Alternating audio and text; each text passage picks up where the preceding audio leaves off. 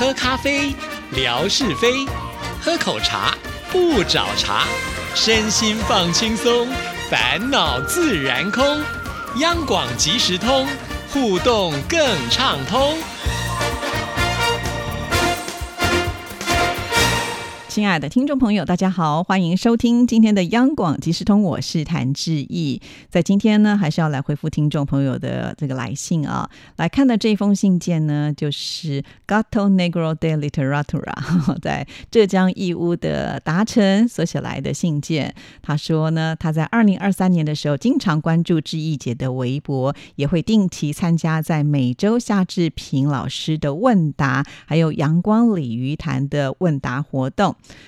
总结了一下，我在二零二三年中了志平哥的回答有三次，分别是在二零二三年的一月、五月还有十月，奖品分别为世界展望会台北分会的桌历，还有台湾大局商业书籍以及台湾旅游杂志旅读的马来西亚专刊。我还中了阳光鲤鱼潭的视频中奖一次，是在二零二三年的十一月份，奖品为台湾歌仔戏的文件夹。这些奖品全都是志毅姐通过挂号的方式从台北寄出，我全部都顺利的收到了。我想要对志毅姐还有志平哥、郑纯哥说一声非常的感谢。我会用 Excel 的表格做一下获奖听众的大数据分析，然后给志毅姐哦。我也希望呢，夏志平的问答活动，还有阳光鲤鱼潭的问答活动，在二零二四年举办的越来越好，越来越热闹，吸引更多的听友有在微博上来参加活动。好的，非常的谢谢达成哦。你看我们的听众朋友就是这样哦，就是呃，如果有更多的人来参加活动，其实是增加自己的竞争的呃这样子的一个机会啊。但是我觉得我们的听众朋友都是没有在呃担心这件事情，反而更希望有更多的同好呢聚集在这里啊。所以首先还是要感谢达成了哈，而且呢他还说要做这个 Excel 的表格呢，呃，分析一下这个大数据。哦呦，太了不起了！那甚至呢，我觉得可以统计一下，看谁的运势是最好啊，就是在这一年当中呢，得到最多次的奖项。其实这样讲起来，我觉得达成的运气也不错。在去年的时候呢，志平的吓你一跳呢，他就中了三次，而且好平均哦，大概每呃差不多。呃，半年或者是五个月就可以抽到一次奖哦，这个很厉害了，表示你的运气是很好的。而且呢，在这个阳光鲤鱼潭，我们其实开始办抽奖的时间并不长，你也有曾经抽到过啊。再来呢，就是志毅真的是每一次呢，都一定会把礼物寄给我们的听众朋友，而且呢，确实都是会用挂号，因为我很担心在路上这么遥远容易搞丢哈。呃，但是呢，我不一定是马上及时可以就是做这些事情哈。有时候可能会稍微晚一点点，就请听众朋友呢多一点耐心，呃，来等候哈。因为有的时候可能刚好一段时间工作比较忙，我就会累积差不多一定的量的时候，同时一起寄哈。因为呃我是没有助理的，听众朋友都知道哈，所以呢这些礼物都是我要自己包啊，自己写上你们的这个名字，然后呢再送到听众服务组去，他们才会呃把它寄出去。那每一次呢光自己包这些东西呃的时候，就会花很多的时间哈。那因为这个听众服务组在四楼，我在一楼哈，也不是说很方便的就把这个东西拿给他们，所以我常常会想要说啊，积了几份之后呢，一起再拿上去哈，我会有这样的一个习惯。因此，我们的听众朋友如果觉得哎，好像这个礼物还没有收到，就请你耐心的等候一下，因为志毅真的是不会漏掉哈，除非真的是中间发生了什么样的问题。但是好在我们还是以挂号的方式，基本上是不会搞丢的，我们最后都能够找得到啊。那也谢谢听众。众朋友能够体谅哈，因为自己一个人要做的事情这么的多哈，又要呃每天做节目哈，每天呢还要在微博跟大家互动，还要包礼物寄礼物啊，还要去张罗这些礼物啊，对不对？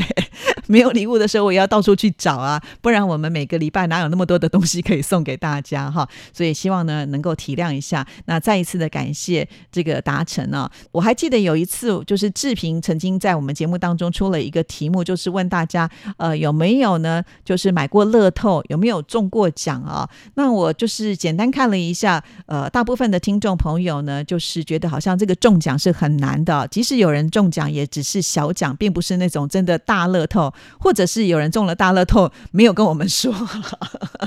好了，不管，大部分的人呢，可能跟志毅一样哦，就好像运势没有这么的好。没错，呃，我我买这些东西，基本上呢，好像中的几率真的是微乎其微啊。但是你来到志毅这里呢，参加抽奖，我想很少就是你每一次都有参加，然后都没有抽到过的。我想应该没有这样子的人哈，因为这个几率实在太高了。因此，请所有的听众朋友，如果你大乐透中不了，你至少来我这边也算一个小乐透嘛，对不对？因为中奖不管这个礼物的大小，基本上呢就是令人开心的一件事情。我相信听众朋友一定会有这样的感觉吧？啊，再加上你其实没有花任何的成本呢，你只是在微博上呢，就是动动你的手指头来参加我们的活动，礼礼物就送到你们家里去了啊。像这样的事情何乐而不为呢？因此，真的欢迎听众朋友多多试试看啊！也许这些礼物呢，并不是呃多么的珍贵，呃，但是就是一份主持人的心意。我觉得，如果用心意这个角度来看的话，那就真的是礼轻情意重了哈。所以，请听众朋友呢，就是多多的参与活动，呃，最好呢还是每天要来微博啊，因为只有你每天来，你才不会错过这些活动啊。呃，因为我们有些人会想说，没关系啊，我大概就是礼拜三固定可能。礼拜五再来参加活动，但是如果你没有养成天天来的习惯，你很容易就忘记了。更何况在我们呃这个节目当中呢，常常不定期会举办直播，直播一定有送礼物嘛，对不对？或者呢，是我们比较大型的活动，哦，大型的活动的时候呢，我们这个礼物的经费就比较高了，就可以买更高级的礼物啊。所以呃，听众朋友真的就是来自己的微博，我想应该没有太多的损失嘛，哈。就算你没有得到奖品，看看。呢，大家分享的这些照片也会让自己很舒心嘛啊，不管是美食啦、风景啦，或者是呢这个猫猫狗狗啊、宠物啊，什么都有哈，你想象得到的大概都有。所以最后还是鼓励大家，呃，就是每一天呢，你只要抽出一点时间，呃，你就跟运动一样养成习惯来这里看，您不会有损失的啦啊。好，再次的谢谢达成，期待能够看到你这个 Excel 的呃大数据的一个统计哦。好，那接下来呢，我们先来听听景斌先生为我们带来的生活美学之万事万物的由来。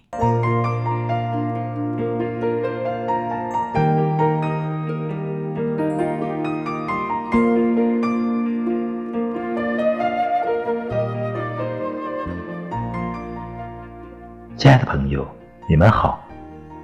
遇见央广即时通，是生命中的缘分，很暖，很美。刨根问底，探究万事的来龙去脉，追本溯源，了解万物背后的故事，万事万物的由来。欢迎您的收听，我是景斌。今天我们聊聊过桥米线的由来。关于过桥米线的由来，有一个感人的传说：滇南蒙自有位秀才。为了避开迎来送往的应酬，便独居于南湖中小岛，专心读书。他的贤妻每天为他送饭，但由于路途较远，饭菜送到时已经凉了。一天，他提了一罐鸡汤送去，揭开一看，还是热的。原来是汤面一层厚厚的鸡油保住了汤的温度。她由此受到启发，常用鸡汤烫米线给丈夫吃。在妻子无微不至的照顾下，丈夫发奋读书，终于状元及第，一时传为佳话。由于这位聪慧的妻子送米线时要经过小桥，于是人们就把这种米线称为过桥米线。又因秀才。考中了状元，也一度被叫做状元米线。亲爱的朋友，万事万物的由来，感谢您的收听。央广即时通的爱无处不在，关注支持谭之意，你的笑容更灿烂，你的心情更美丽。再见。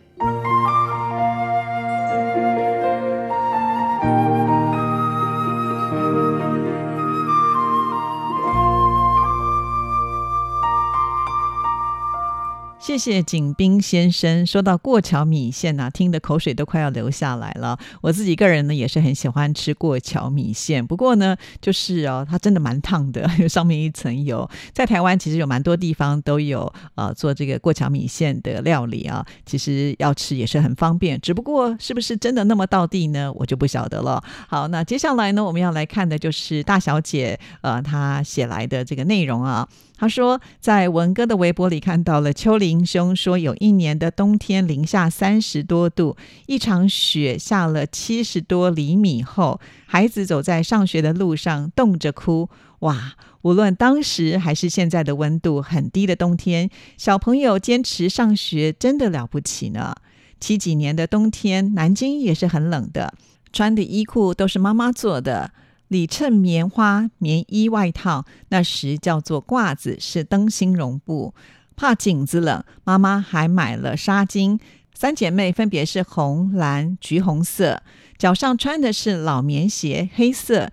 印象中，棉鞋是要把鞋带系上的。